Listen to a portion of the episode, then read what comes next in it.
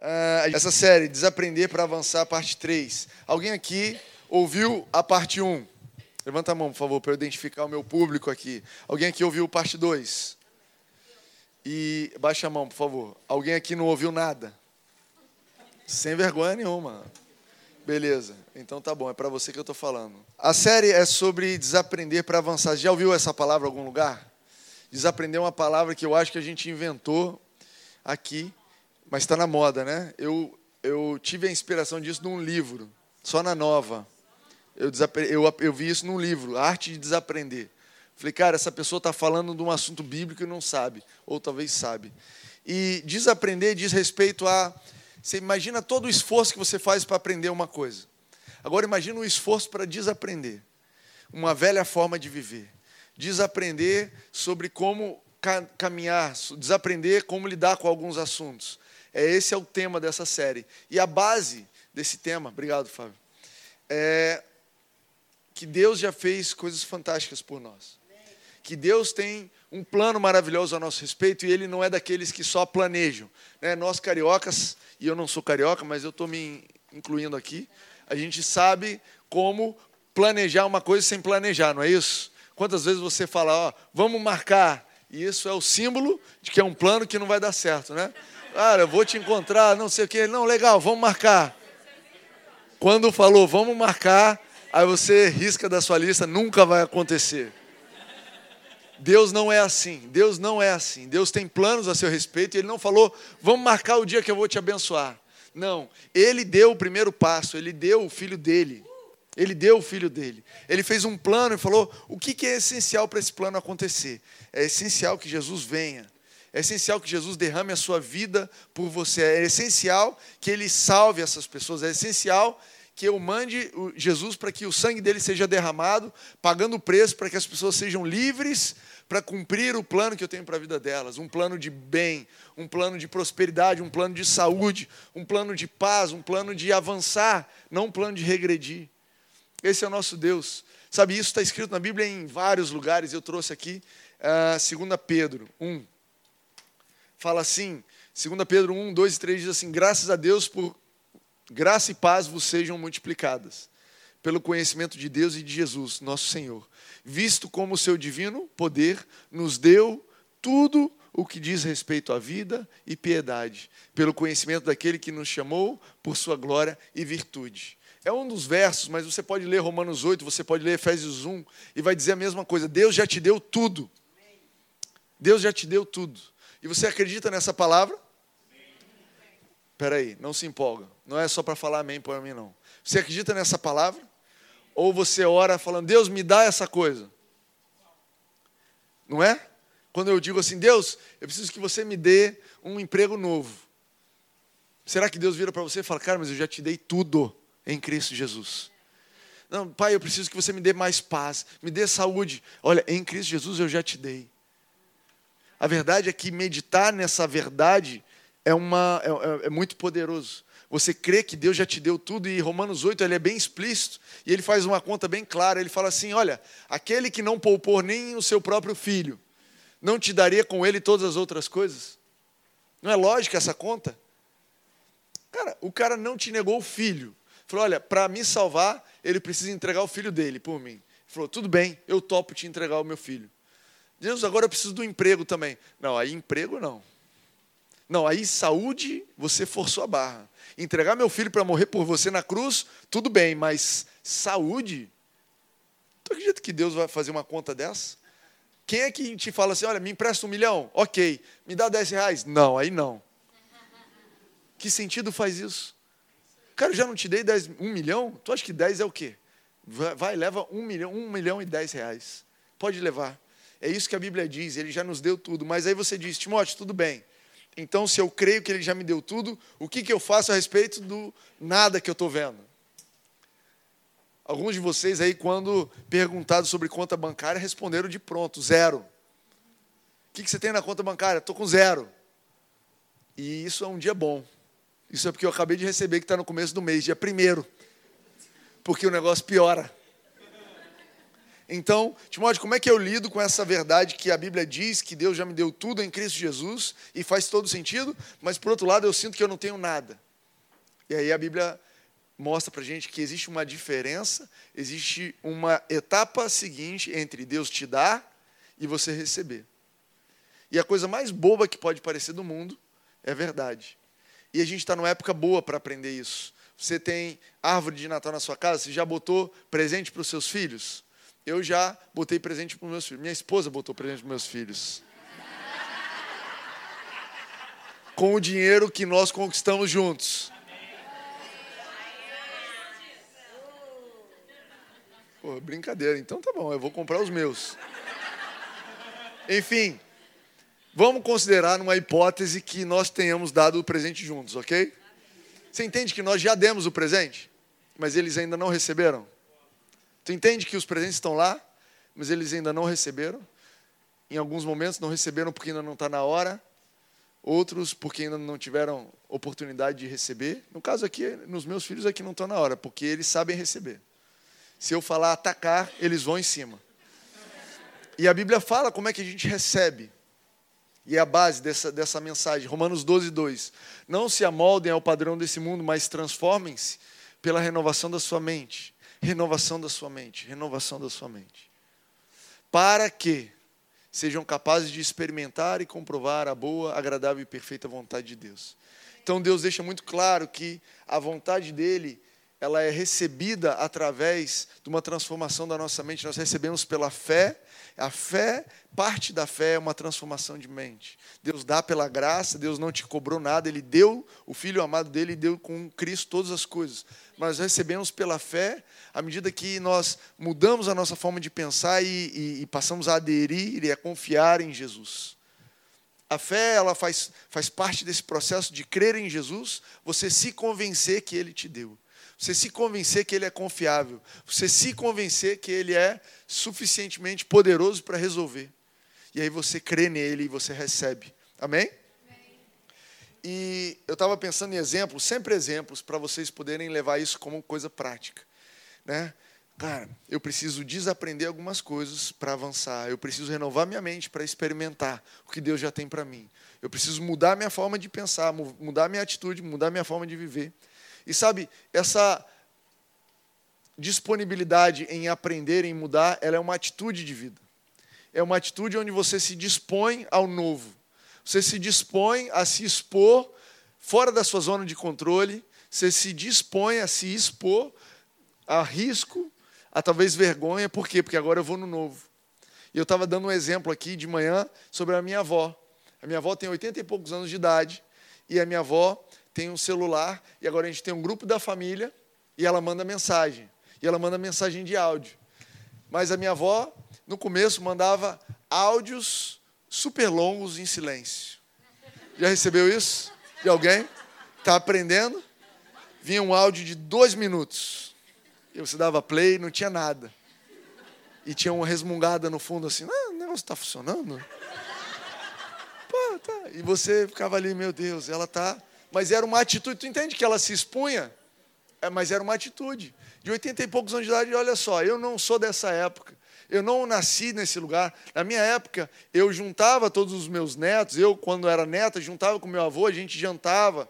Ou a gente almoçava no domingo, no sábado à tarde. Mas o mundo mudou, os meus netos moram longe. E se eu quiser entrar em contato com a família toda, eu preciso usar esse WhatsApp.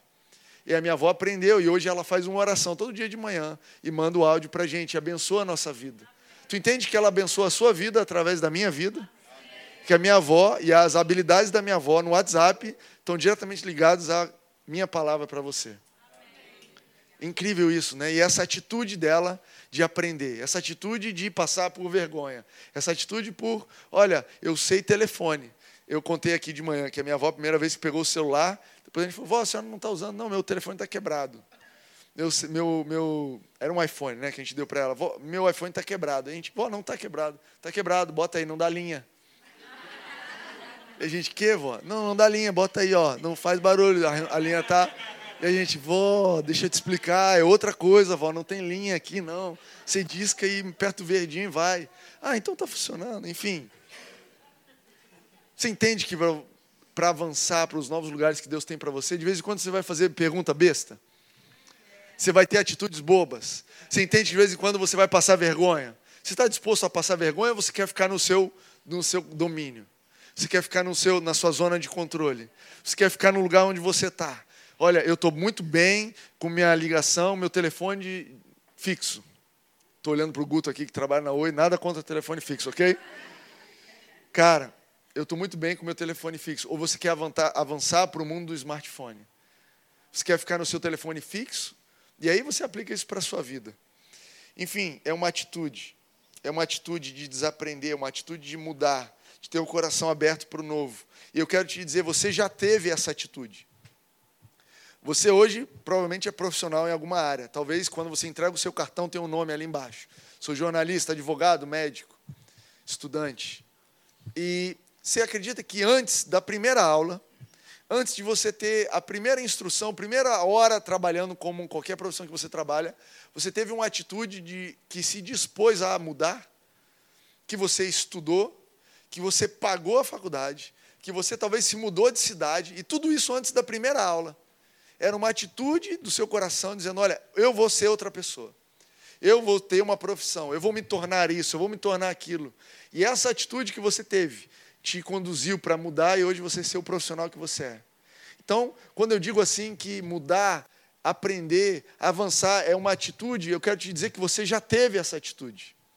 Mas naturalmente essa atitude ela vai abaixando. Entende isso daí? faz parte da natureza carnal, se você quiser ser bem técnico. A natureza espiritual que Deus colocou em você, ela é pioneira.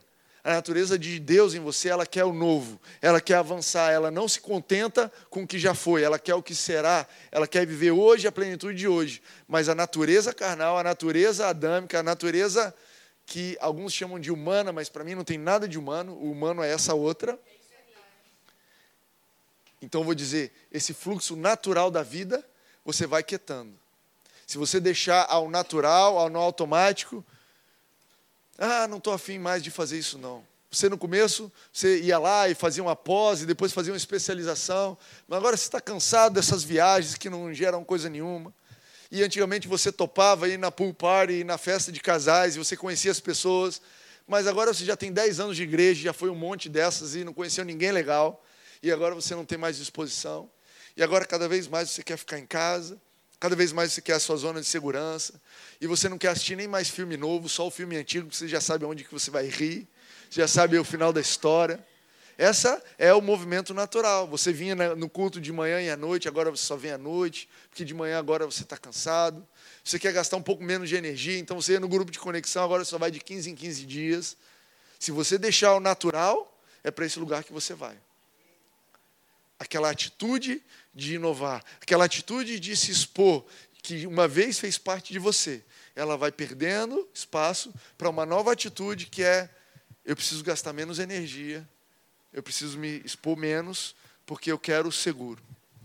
Mas eu quero te dizer que Deus tem uma coisa diferente para você. Deus tem algo novo para você que envolve você avançar numa direção que você não conhecia envolve você se expor a situações que você não está sob controle. Envolve você abrir o teu coração para possibilidades que você nunca pensaria que poderiam ser. Você fazer amigos de pessoas que você nunca seria amigo, mudar para cidades, mudar de emprego. Vai ouvindo isso daí. Se você quer relacionar com Jesus, você vai ter que mudar. Essa é a notícia que eu tenho para te dar. Jesus ele não consegue se relacionar com você e te deixar no nível de vida que você está. Ele fala: Eu tenho mais para você.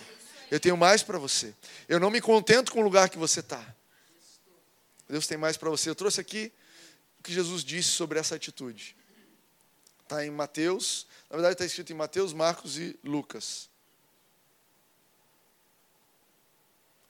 Ninguém põe remendo de pano novo em roupa velha, pois o remendo forçará a roupa, tornando pior o rasgo. Nem se põe vinho novo em vasilha de couro velha se o fizer, a vasilha arrebentará, o vinho se derramará e a vasilha se estragará. Ao contrário, põe-se vinho novo em vasilha de couro nova, e ambos se conservam. Isso está em Mateus 9, 16 e 17. Sabe o que Jesus está dizendo aqui? Ele está dizendo: olha só, existe Existem dois tipos de vasilha. E aqui ele está falando, é, a NVI traduz como vasilha. Você que é crente há muito tempo, me perguntaram de manhã, isso aqui, na versão crentez, é odre. E você que cantava de odre a vida inteira não sabe o que é, é vasilha. Ok? Só traduzindo aí. Mas beleza. Nesse tema aqui, você é a vasilha. E tem duas, dois formatos de vasilha, o velho e o novo. E aqui, te dando um pouquinho de contexto histórico, a gente está falando de uma época que as vasilhas não eram Tupperware, não eram de vidro, eram de couro. Então você botava vinho numa vasilha de couro. E couro, à medida que ele ia ficando desidratado, ele ia ficando rígido. Ele ia ficando rígido. E se você botava um vinho ali e tampava, a fermentação do vinho pá, explodia aquele, aquele, aquela vasilha.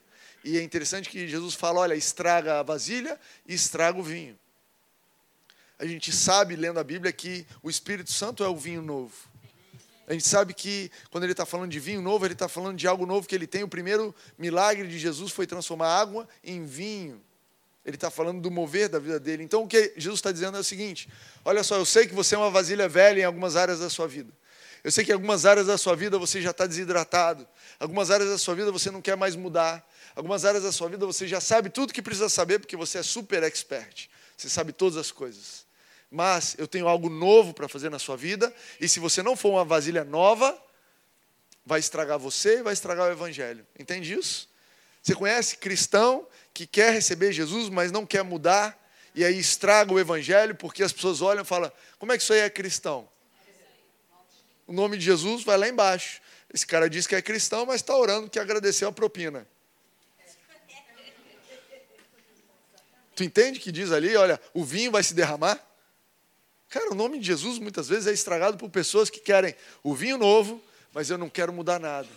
E eu tenho certeza que o Espírito Santo vira para um camarada desse e fala: Cara, eu sou sua provisão, você não precisa ser corrupto, abre mão disso tudo aí, paga o que você precisa pagar, confessa o que você precisa confessar e abandona o seu erro, seja de corrupção, seja de ofender as pessoas na rua, não sei qual é o, o que o Espírito Santo tem dito no seu coração, mas, sabe, ele diz: Ele diz, olha, muda, e é interessante, eu aprendi isso há um tempo atrás, que a diferença da, do odre velho para o novo é hidratação.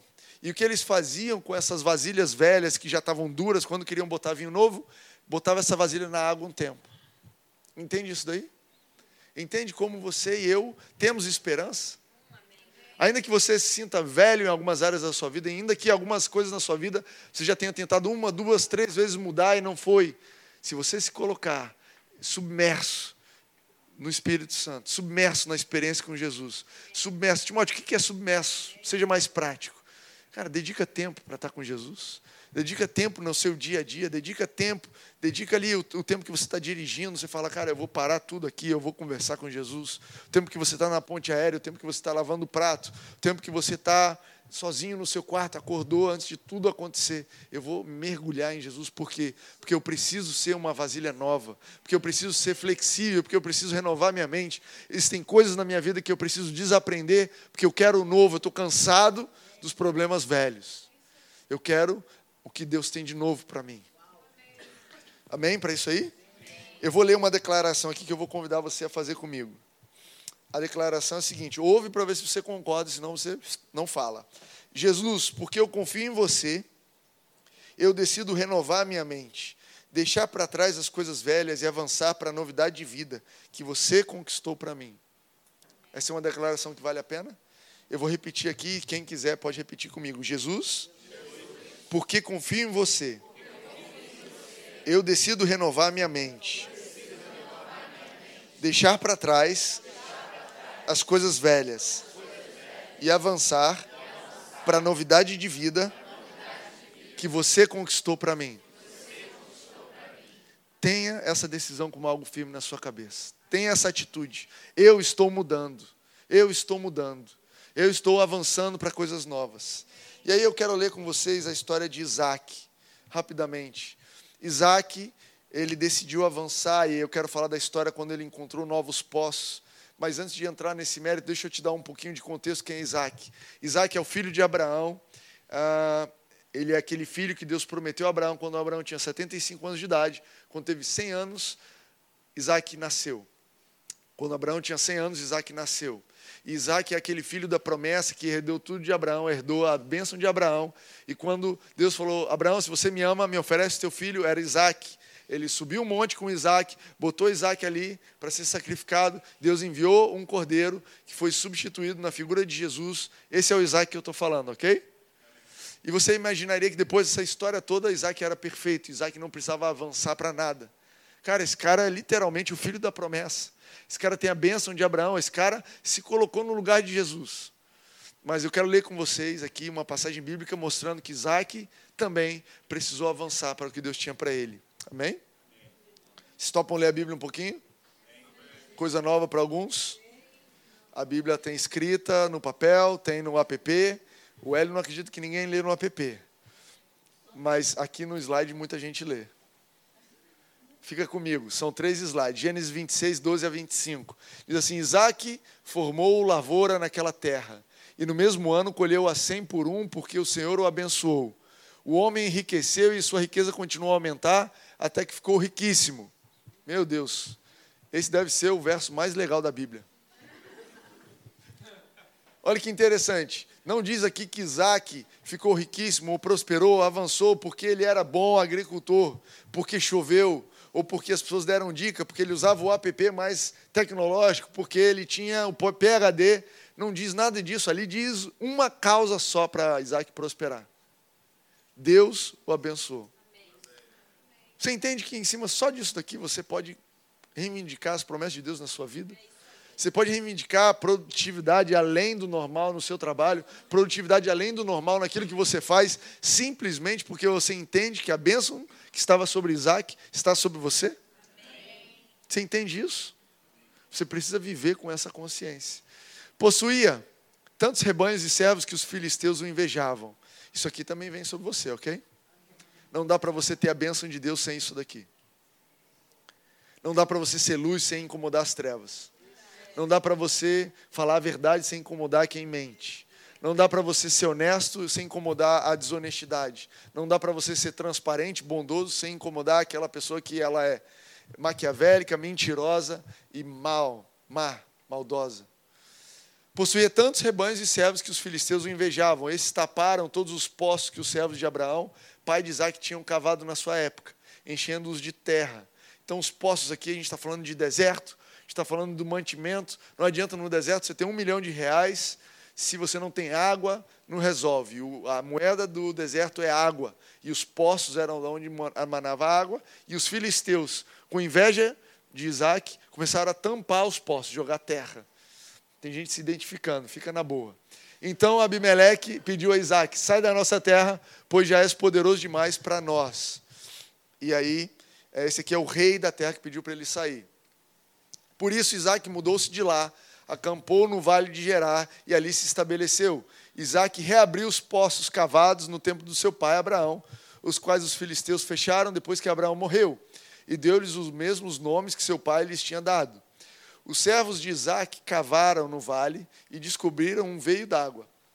Mas os pastores de Gerar discutiram com os pastores de Isaac, dizendo: A água é nossa. Esse camarada está com dificuldade, está entendendo? O camarada tinha poço, o nego tampava, ele foi para outro lugar, cavou um poço de novo, abriram, arrumaram encrenca. Por isso Isaac deu o nome do poço Ezeque, que significa, né? Porque discutiram por causa dele, significa discussão. Então os seus servos cavaram outro poço, mas eles também discutiram por causa dele, por isso chamou de sitna, que significa acusação.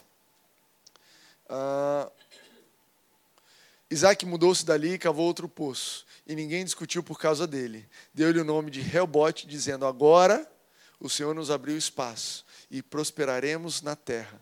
Dali Isaac foi para Berseba, naquela noite o Senhor apareceu a ele e disse: Eu sou o seu Deus, o Deus do seu pai Abraão, não tema, porque estou com você, eu abençoarei, o abençoarei e multiplicarei os seus descendentes por amor ao meu servo Abraão. Isaac construiu nesse lugar um altar, invocou o nome do Senhor e ali armou acampamento e os seus servos cavaram outro poço. Isso foi Gênesis 26, 12 a 25 essa história aqui é sobre poço. Poço no deserto significa mantimento, significa provisão. E talvez você imediatamente identifique poço com emprego, com dinheiro, e também pode ser, mas é muito mais do que isso. poço da nossa vida também é nosso mantimento emocional, o lugar onde você tem. É, as pessoas te amam, te querem bem, te reconhecem.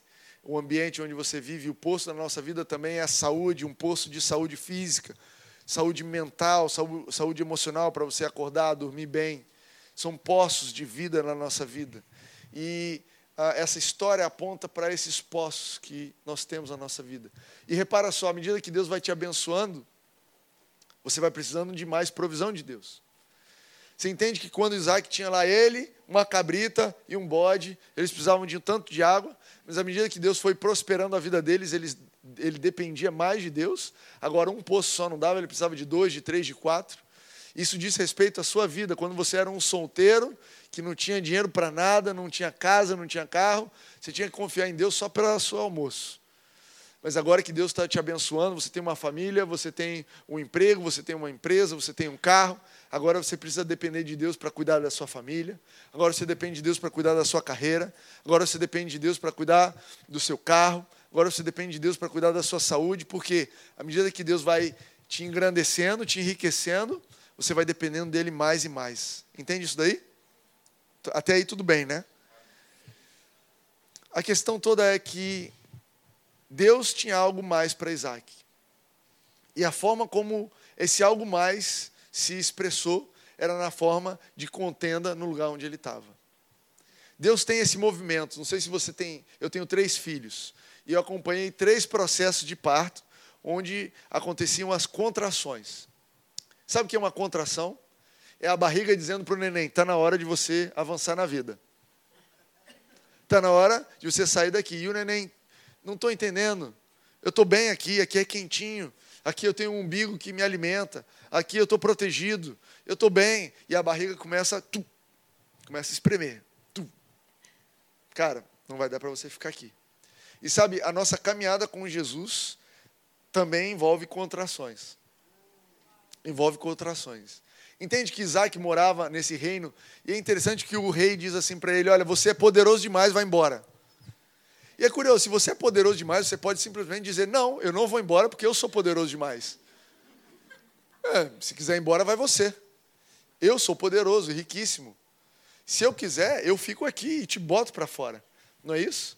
Mas tu entende que Isaac tinha essa atitude de desaprender a velha forma de viver para avançar para coisas novas? Tu entende que Isaac entendeu que aquela, aquela confusão toda não era de Deus para ele? Que ele estava entendendo: olha, Deus, você sempre me conduziu em paz. Você me conduziu a lugares largos e aqui estou eu colhendo cem por um, porque você me abençoou. Mas de alguma forma, essa bênção toda, essa família toda que você me deu, esse, essa riqueza toda está virando uma confusão. E quer saber? Eu confio em você. Eu estou disposto a avançar. Agora, gente, avançar no deserto não é igual avançar hoje em dia, que você sai do emprego e você fica desesperado e você bota o seu currículo no LinkedIn e tem 10 milhões de outros empregos. Avançar para o deserto é tipo assim, cara, pode ser que a gente morra. E cavar novos poços, você já imaginou o que é cavar um novo poço no deserto? Você imagina que você precisa de água. E você tem X tempo para encontrar água. E o seu rebanho precisa de água, senão eles vão morrer. E o seu povo e a sua família e os seus servos precisam de água. E aí você vai cavar no deserto. E o deserto é um lugar ruim para trabalhar para caramba. Eu estava é, outro dia, numa dessas viagens, vendo aquelas revistas de passagem aérea, de, de avião, e estava falando sobre os lençóis maranhenses. Conhece? Já ouviu falar? Tipo um deserto aqui no Brasil, né? Vai, areia, tal, tal. E ele estava dizendo o quê? Não vá visitar os lençóis maranhenses meio-dia. Por quê? Porque não tem sombra no deserto. Não tem sombra. Eu nunca tinha parado para me tocar disso. Cara, Isaac foi cavar poço, não tinha uma sombra. Cara, você vai cavar debaixo desse sol aí inteiro. Você está disposto a inovar? Você está disposto a sair da tua zona de conforto? Você vai sair para esse deserto, Isaac? Cara, é o sol lá queima. E não só queima, cara, você vai ter que cavar. Qual foi a última vez que você cavou alguma coisa? Eu cavei semana passada. Estou todo descascando aqui. Estava na praia, de boa, sentado na minha cadeira de praia, e aí minha filha falou, pai, me enterra. Eu falei, cara, sério? eu estou meio velho para isso, não, vamos brincar de outra coisa? Te pago um sorvete? Não, quero enterrar. Não, beleza, vamos enterrar. Beleza? Eu, como um bom pai, comecei a cavar com a minha mão. Cavei, cavei, cavei, cavei, pedi ajuda do Romeu, o Romeu começou a cavar comigo. A gente cavou um buracão. Depois de, sei lá, meia hora cavando e muito suor, a gente olhou para o tamanho do buraco, olhou para o tamanho da Paris e falou: dá para te enterrar de lado? Paris deve ter um metro e vinte, um metro e dez de altura. E depois de meia hora cavando e um suor danado, e eu já não estava gostando nem um pouco da brincadeira, eu devia ter ido a 30 centímetros de profundidade.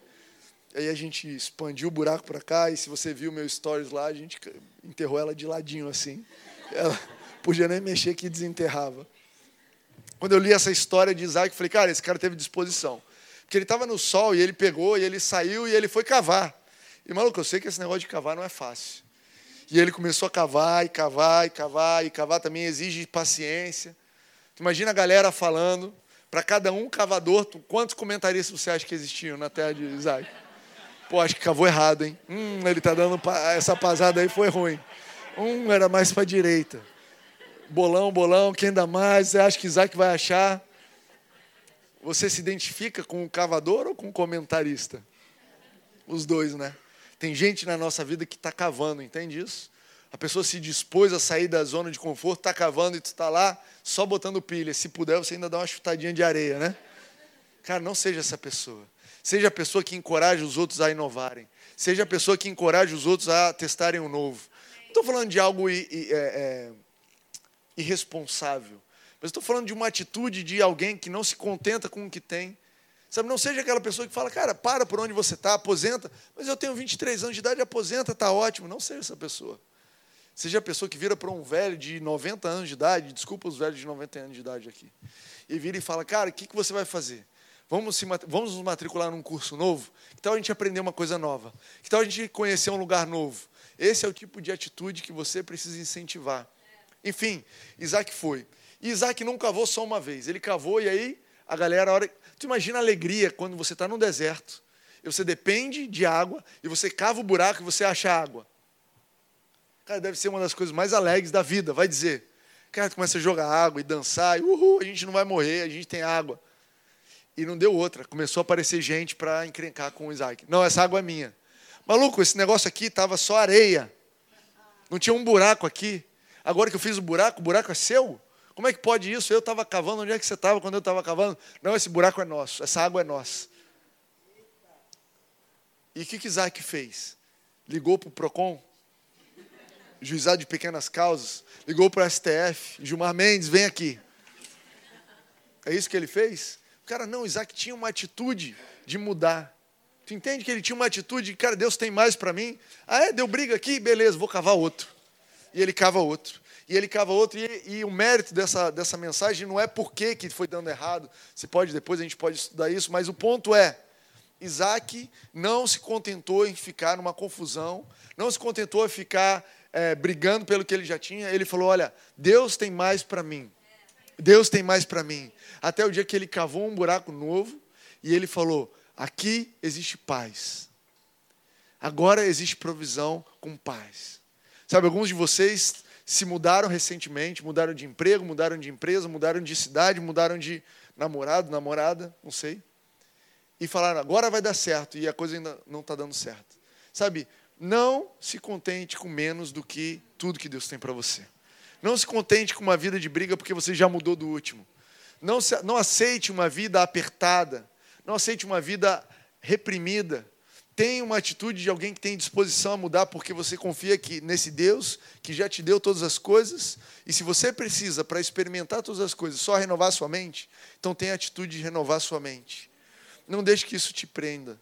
Sabe, essa mensagem é uma mensagem que eu estou escondendo uma palavra, não mencionei ela em nenhum momento, da, já está na terceira série. Essa mensagem ela é sobre arrependimento. Essa mensagem é sobre arrependimento desde o começo. Só que eu sabia que se eu falasse arrependimento, você logo ia pensar em confissão de pecado e não sei o que, blá, e eu não queria te levar para esse lugar de início. Porque arrependimento nada mais é do que desaprender uma velha forma de viver e avançar para a nova forma. Por quê? Porque a velha forma ela é apertada e o que Deus tem para você é largo. Porque a velha forma ela é cheia de confusão e o que Deus tem para você é cheio de paz. Porque a velha forma ela é limitada, ela traz morte no que ela envolve, e que Deus tem para você é ilimitado, trazendo vida e vida em abundância. Eu quero ler um verso para vocês aqui da Bíblia, a mensagem. Está em 2 Coríntios 6, 11 e 13. Isso aqui é demais. Depois leia em casa. 2 Coríntios 6, 11 a 13, versão a mensagem. Diz assim: Prezados Coríntios. Paulo está escrevendo. Não consigo expressar em palavras quanto desejo que vocês entrem nessa vida plena e cheia de possibilidades. Tu entende o desespero de Paulo? Falando, cara, eu não consigo expressar o quanto eu gostaria que vocês entrassem numa vida plena. Não quero que se fechem assim. A pequenez que sentem vem de dentro de vocês. A vida que Deus dá não é pequena. Vocês é que a vivem de modo pequeno. Digo isso com franqueza e com grande afeição. Abram a vida. Comecem a vivê-la plenamente. Olha o que Paulo estava escrevendo. Cara, você está vivendo uma vida pequena. Você está vivendo uma vida limitada aos teus erros, limitada aos seus vícios, limitada à descrição que as pessoas fazem de você. Você está vivendo uma vida cercada, aprisionada por um modo de pensar e o que te impede de avançar é simplesmente o medo de desaprender e se arriscar num novo tipo de vida. Cara, deixa isso para trás.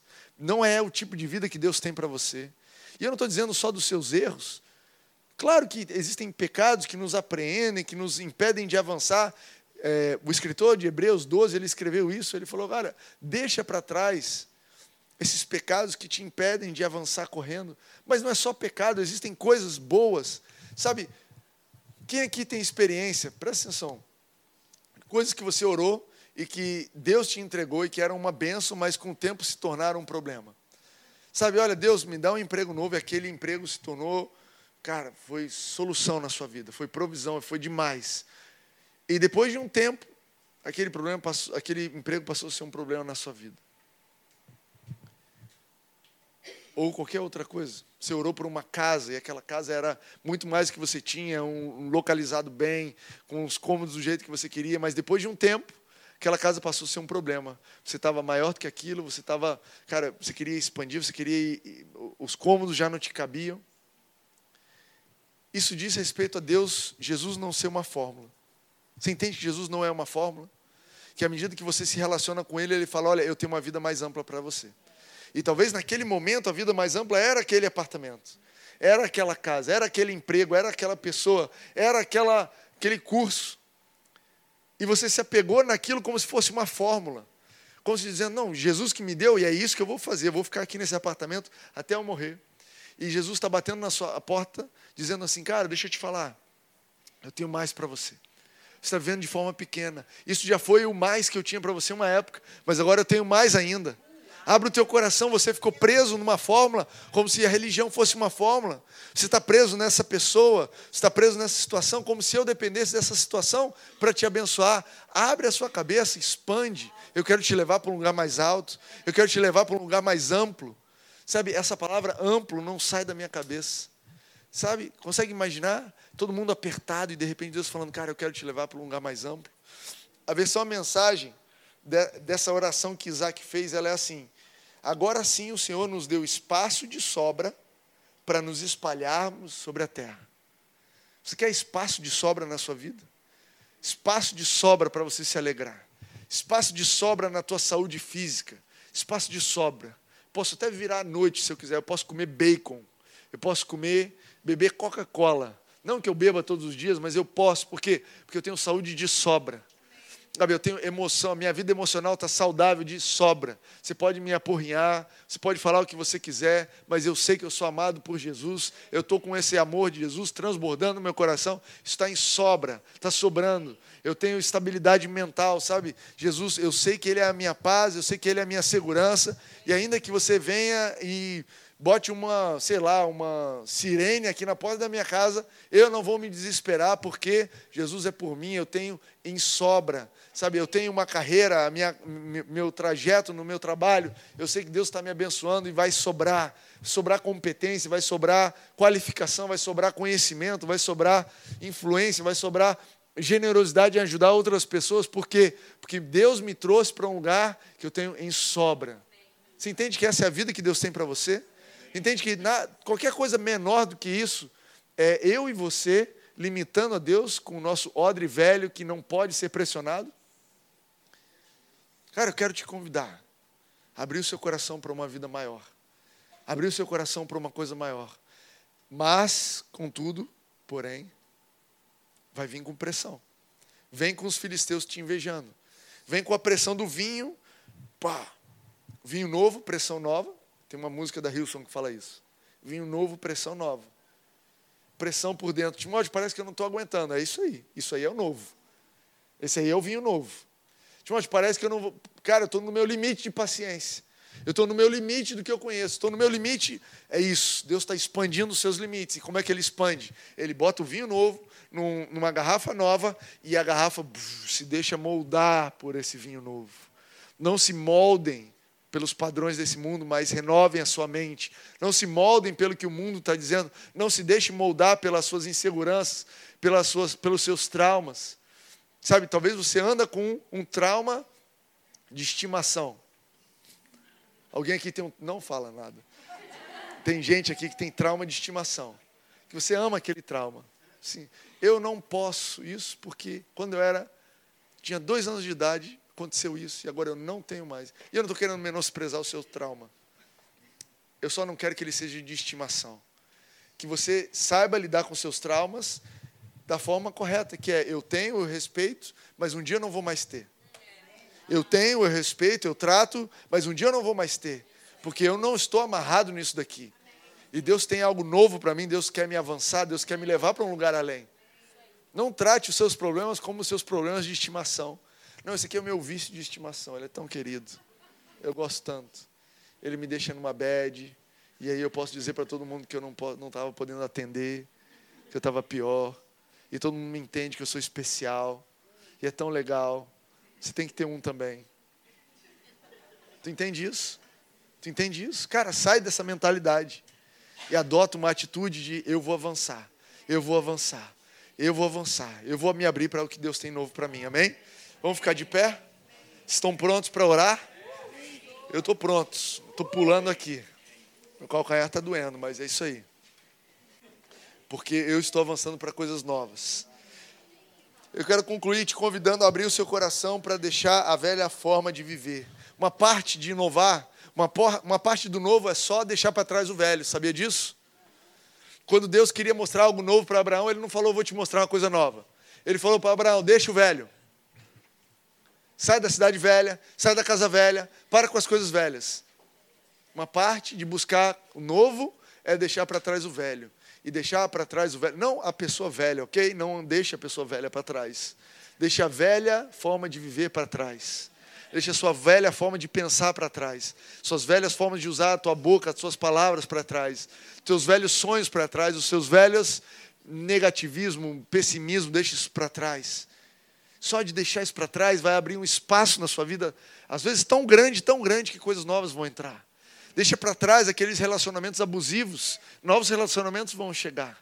Deixe para trás a sua velha forma de se maltratar, de se ver como alguém que tem menos valor. Você tem o valor que Jesus diz que você tem. Você entende que uma coisa tem o valor que pagam por ela? Você pode dizer que esse vinho aqui, esse copinho aqui, tem um, vale um real, mas se alguém aqui pagar 10 mil reais, é quanto ele vale? O seu valor é o valor que Jesus pagou por você. Qual é o valor que ele pagou por você? Deixa para trás a sua velha imagem sobre o teu valor e parte e avança para um lugar novo. Avança para um lugar novo. Mais do que uma oração, eu te convido a adotar essa atitude de vida como expressão da tua fé em Jesus quando você se recusa a deixar para trás as más escolhas, os erros, a velha forma de viver, você está dizendo para o pai: Olha, eu sou uma vasilha velha, inflexível, por favor, não traga nada novo na minha vida. A gente tem esse, esse péssima atitude no Brasil, né? uma atitude de aposentado. Nada contra os aposentados. Mas atitude de aposentado. Cara, eu não quero nada de novo agora, eu só quero quitar e assistir jogo do Flamengo. É uma atitude.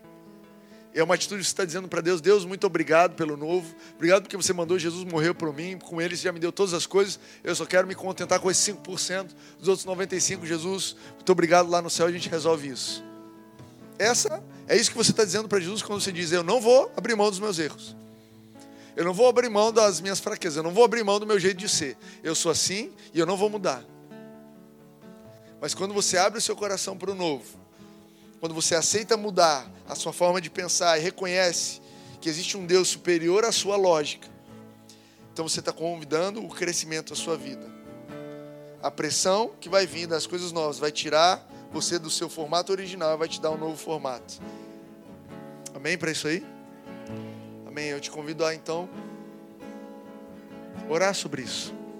Eu te convido agora a se fechar no teu coração e decidir o que você vai fazer com isso. Qual vai ser a sua atitude perante a vida? Qual vai ser a sua atitude em relação a isso?